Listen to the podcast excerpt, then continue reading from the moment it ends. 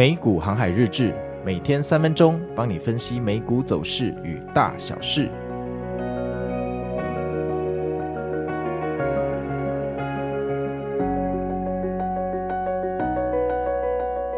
大家好，我是美股航海王。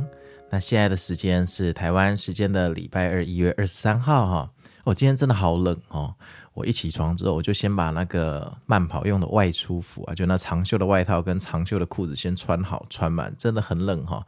而且我本来呃一起床之后，我想说来订个早餐吧，结果一打开 Uber 全部给我写自取哈，真的是冷到那个大家都不外送，很夸张，很夸张。好啊，那我们来看一下今天的天气哈。那今天受到寒流的影响，天气是非常非常的冷哈，整天的温度只有八到十度，而且。台北哈很潮湿，所以我觉得体感温度其实是低于这个温度哈。它白天普遍哈都会下雨哈，下半天哈这个水汽会变少，但入夜之后降雨哈会慢慢停下来，反正就是雨伞带好，保暖做好。那在这边还是非常感谢哈，这个都是气象局的粉丝提供我的完整的这个气象稿哈。比起以前我自己报天气在那边说，呃，这个今天几度，入夜几度，因为那个时候我就打开 iPhone 的天气 App 嘛，我觉得我们的这个天气的预报已经深层了哈，已经很深层了哈，真的是非常的专业。好，那我们来看一下昨天美股发生什么事情啊？那昨天开盘前三大指数的期货哈，就像吃了兴奋剂一样，尤其是纳斯达克，真的不知道在涨三小，然后盘前就快乐的涨到这个大概正零点八 percent 左右。我说期货哈，期货。那这个是冰火两样情啊，因为纳斯达克在涨啊，道琼完全没在动，甚至还跌哈，所以这看起来就是哎呀，资金又选了方向。结果一开盘之后呢，纳斯达克和标普承接这个力道继续往上冲哈。那这个冲了一阵子，到了骗炮时间十一点，本来看起来要天元突破，但到了十一点骗炮时间挣扎了几下，抖了几下就软掉掉下来了。这一回落一直持续到午夜的十二点才开始慢慢的反弹。那这个反弹其实它并没有往上去突破了哈，它就是不断的盘整哈，然后就是来回割来回割，小小的盘整，盘整到两点半哈。突然送了我们一根断崖线，我想说完蛋了，怎么会给我们断崖线呢？不过，不过这个位置给我们断崖线好像也刚好而已啊。这个三大指数都慢慢在创新高了，对不对？冲高回落又财报季嘛，怎么可能一直涨上去呢？所以看到断崖线，大家哈好像也没有非常的惊讶，然后就是好像意料中的事就愿赌服输哈。结果没想到这根断崖线一送下去之后，下一分钟马上来了一个无重力反弹，然后就一路涨回去。但是这只是一个迷你版的无重力反弹哦，并没有哈涨回原来日内的高点，而全天的走势就维持在一条水平线哈，一个平盘哈，那就维持到盘尾收盘。所以三大指数小幅收涨，大概三大指数的平均涨幅。包括费半四大指数全部大概在零点三 percent 左右，哈，非常的温和，不温不火。那这个解读哈，看个人的好坏啦。你要把它觉得是呃这个高位卖压很重，所以上不去，冲高回落，还是你觉得这个高位在打底，准备要天元突破去宇宙一波？但是友善提醒一下哈，本周四有特斯拉的财报哈。那特斯拉的财报当然就是呃这个每一次财报季哈超级地雷嘛哈，这个大概也不用再多说。而且特斯拉最近又是多事之秋哈，那特斯拉已经连续跌了哈好几个礼拜了，到底能不能在这关键的财报哈止跌？我个人相信它跌了这么久，财报理论上哈是要。是不是要打个底了哈？因为这个已经利空已经出到不知道哪里去，真的跌得很惨哈。那我们就看一下哈。那老话一句哈，你想要进场当赌神的哈，这盈亏自负哈，愿赌服输，这很重要哈。那昨天七巨人呢，就特斯拉跌比较严重了哈，跌了一点六 percent。那其他的七巨人大概也都是跌，只有苹果一个人独涨一点二二 percent。那这苹果说起来也真的是很贱哈，就是。呃，这个走势弱成这个样子，结果三天内哈，三天给你涨大概七趴左右，直接把你从谷底拉回来，还把缺口补完，所以这个还是建议不要做空美股了哈。隔壁强国的这个上证指数哈，这个恒生指数好不好？要做空哈，左边有更好的选择。哎，不过说到这个纳斯达克跟这个恒生指数黄金交叉，你们知道哈？就是纳斯达克已经超越恒生指数了，这还蛮好笑的。好，那我们来看一下新闻哦。那美股延续涨势哈，三大指数哈又创新高哈。那这个美股哈，昨天周一收高，那标普跟道琼又创了历史新高哈。那道琼更是人类历史上哈第一次突破三万八千点大关，看来传说的四千点是不是？是不是？何时要完成哈？反映出这个市场对联准会降息还有 AI 的浪潮抱持一个很乐观的态度哈。呃，这骗笑诶，等到跌的时候就不是这样讲了。涨势主要由科技股引领。其中，苹果周一上涨一点二二 percent，第三次达到三兆美元的市值，哈，又再次超越了微软，成为老大哥。那脸书也上涨了一点五 percent，哈，推动市值跨越一兆美元，恭喜啦，脸书，你多灾多劫，我对你可是有非常深厚的感情哦，可惜我已经不在你身边了哈。下一个新闻了，联合航空财报优于预期啊。那联合航空哈，它盘后公布了优于预期的 Q 四财报哈，那它的营收年增十 percent 哈，到一百三十六点三亿美元哈，那这个是比预期还要好，EPS 哈也打败预期。那联合航空就说啊，因为波音七三七 MAX 九被停飞啊，所以导致它 Q one 的单位成本哈会比去年还要上涨中位数个百分比。那预计 Q one 会出现亏损，那 EPS 会落在这个负零点三五到负零点八五美元哈。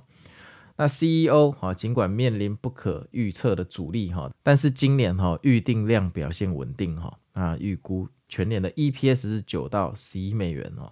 那这些讲完之后呢，联合航空昨天盘后就涨了五 percent 哈，非常的好，加油加油。下一个新闻哦，ADM 面临 SEC 调查之后暴跌哈。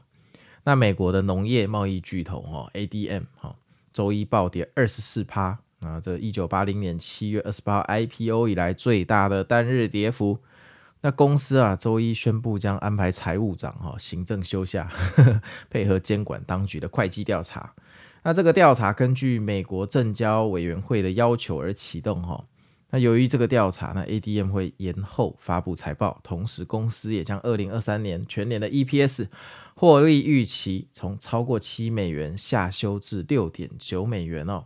这新闻我能说什么呢？这股票我没研究哈。不过跌二十四趴这种东西，我真希望各位不要在船上哈。不管你手上股票有什么，如果你手上的个股有一天哈跌二十四趴哈，通常你永生难忘哈。这个有时候我们看这新闻觉得没什么，但其实你身在其中的时候哈，真的是很煎熬。下一个新闻哦，FAA 建议扩大调查波音七三七的机型哈。那美国联邦航空管理局 FAA。建议航空公司对另一个型号的波音七三七哈进行检查。那 FAA 做这个目的哈，主要是要提高安全的水准，确保这个未来门不会再这样掉下去哈。那波音在声明中表示，完全支持 FAA 的决定。废话，你能说拒绝检查吗？哈。那虽然七三七九百 ER 是老一代的机型，也要接受检查，不属于 Max。但是两者哈共用相同的舱门结构设计哈，所以愿意哈一起接受检查。那这我们就看下去就好了，远离波音，人生没有烦恼哈。下一个新闻，AI 浪潮推动七巨头的本益比远超越标普四九三。那根据金融公司统计哈，那目前七巨头的预期本益比啊是三十五倍。那不含七巨头的标普的指数的本益比大概是十五点五倍哈，这代表着投资人对这些公司未来的获利成长有高度的期望，根本就是你们七个晋级的巨人在涨哈。那反映二零二四年七巨头的获利成长预期是二十点八 percent 哈，那不含七巨头的标普五百指数哦，只有六点七 percent。那分析师指出啊，这个七巨头股价一路飙升哈，凸显出这些公司稳定性。还有透过 AI 技术获利的能力，不过本益比普遍偏高哈，七巨头也容易受到新闻的影响哈。那这个就看看就好哈，反正这个华尔街还是享有最终解释权哈。韭菜做好韭菜的事情就好，把停损设好，其他你们也没什么其他事要做啦。其他的事情做太多不停损，最后你还是白忙一场。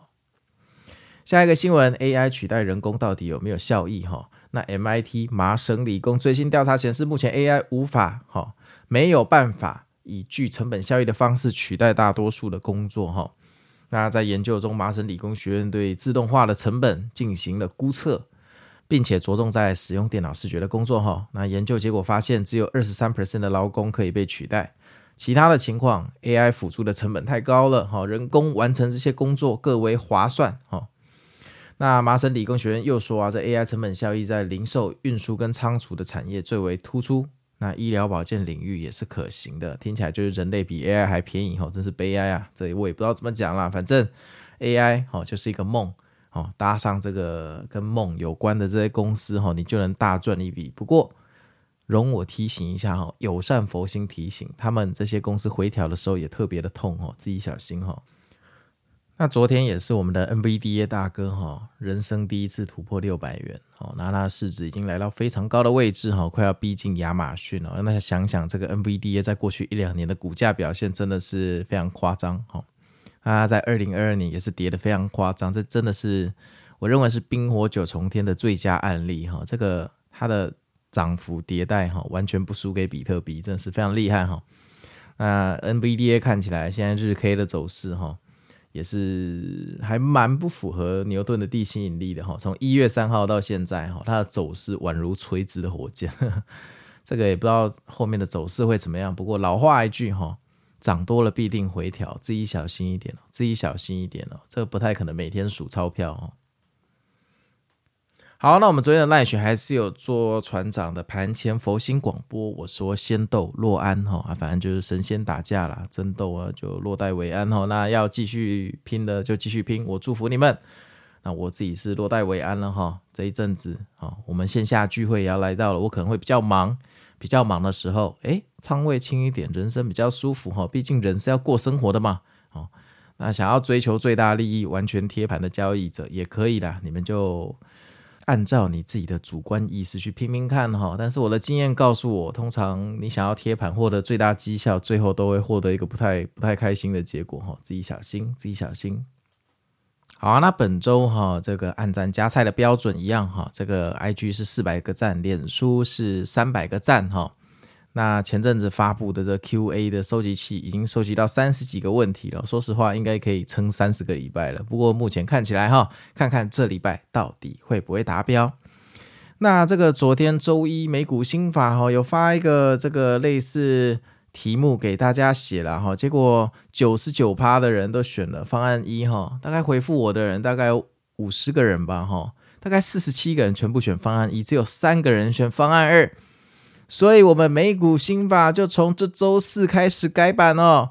我们就照方案一先走看看哦，二月底再回来检讨一下。反正我们的目标就三月底以前要全部稳定下来了。那这个方案一就是以后礼拜一的美股新法，就是讲一个月的前瞻，哈，跟一周的前瞻。礼拜四的美股新法会跟美股日志合体哈，时数会增长到半小时，然后里面就是周间的复盘哈，因为周四是讲周三的这个美股日志，其实是最重要的，因为周三常常有像 CPI 或者是小非农的地域数据哈，帮你复习周一周二的盘势，然后顺便哈聊一下我怎么应对啊即将到来的周四跟周五的盘势。然后暂时不会有说书，暂时不会有来宾。那周一跟周四就全部战斗化哈，帮助大家更了解盘势。不要说哎讲讲心法哈，下次更新的时候，其实这个盘势已经在周间转弯了，大家呃这个跟预期可能落空哈。那我们就这样试试看，就这样试试看哈，就周一周四固定分享我对盘势的看法哈，帮助大家更了解好现在大盘发生什么事情跟市场的情绪。然后在这边也是非常的感谢哈，我们的新节目《航海王》的富人学的成绩还蛮不错的哈。这里说起来有点感慨哈，《航海王》的富人学只花了四天到三天的时间就达到我当初做美股《航海王》三个月的成绩哈。那不晓得是它内容有趣实用哦，还是说这个纳 V 猫当封面有神力加持哈？是不是美股《航海王》这个美股《航海王》logo 是不是要改成猫哈？好了，废话不多说，那就先这样了，那我们明天见喽，拜拜。